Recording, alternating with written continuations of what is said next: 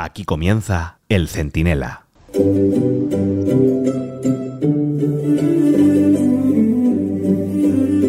Ustedes imagínense la que se puede liar en Galicia si se pone al frente del gobierno Ana Pontón, que es la prima de Otegui.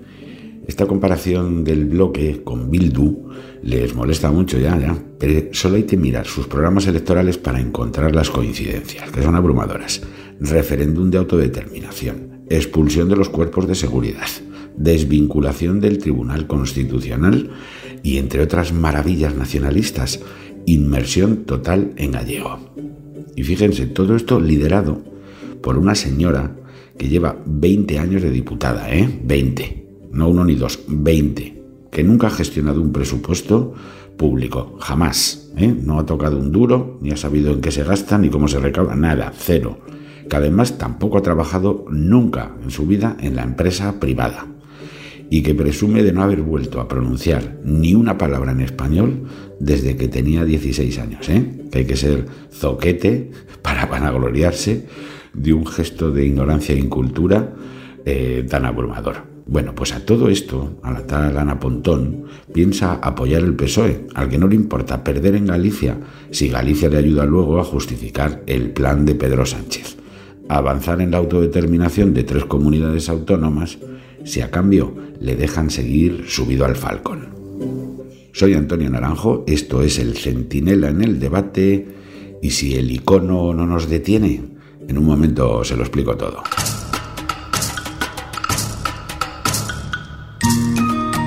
Claro, si ven las caritas, las sonrisitas y las vocecitas de Ana Pontón, ¿eh? ¡Ay!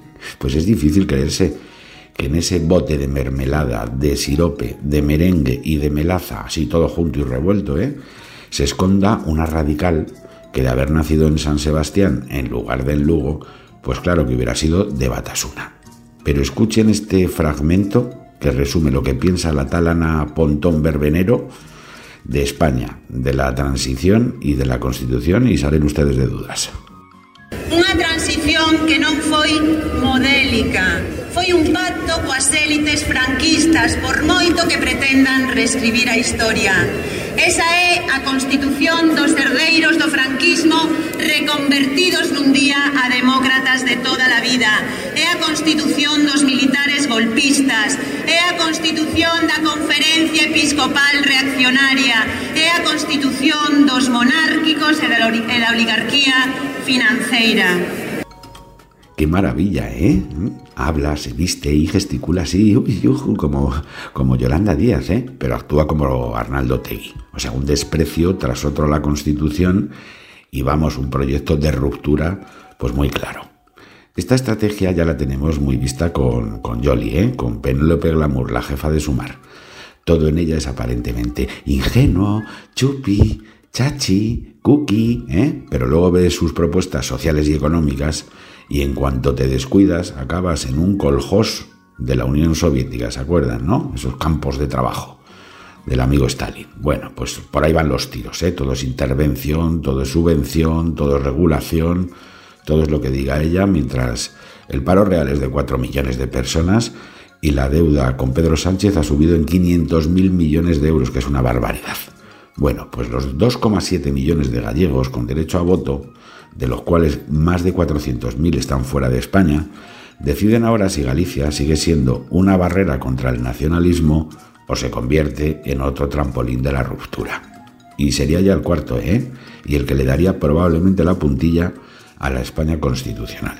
Ningún país del mundo aguantaría unido si se dan dos circunstancias que aquí pueden darse y se dan de hecho ya eh, buenamente dos partidos separatistas gobernando o decidiendo cómo se gobierna en el País Vasco, Cataluña, Navarra y Galicia, y un presidente del gobierno que les debe el cargo y tiene que pagarles todos los impuestos revolucionarios que le exijan. Esas dos circunstancias ya se dan en España a falta de lo que diga Galicia. Y claro, es que España ya tiene una crisis económica, por mucho que Sánchez intente disimularla, ¿eh? ahí metiéndole dopaje de dinero público a un sistema muy cercano a la ruina. Tiene también una crisis de valores, acelerada por la pavorosa ingeniería social impuesta por un gobierno que está instalado en el wokismo trans, eutanásico, abortista y orwelliano. Y además tiene una crisis de identidad nacional que puede ser definitiva si también Galicia se suma al carro de Puigdemont y el resto de los hermanos Dalton. Mi impresión, y algo conozco Galicia, que es mi segunda tierra y el lugar del mundo donde huiré cuando Óscar Puente y la estasis sanchista decreten detención inmediata de todo disidente en España. Ya, ya sé que suena broma, ¿eh?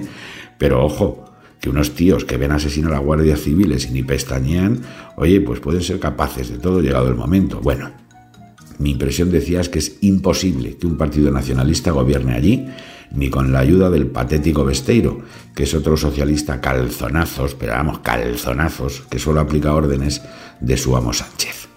Si los gallegos han repudiado históricamente el separatismo, ahora que el separatismo amenaza de verdad con romper la unidad nacional por las urgencias de Sánchez, pues no sé, a mí se me hace muy difícil creer que lo apoyen.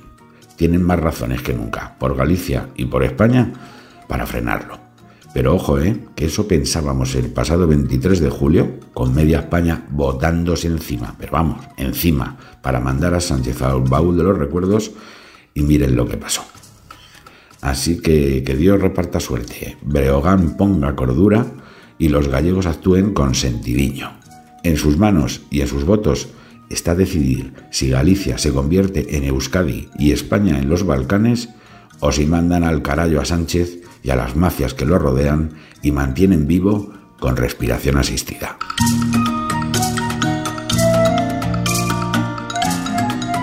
El Centinela, con Antonio Naranjo.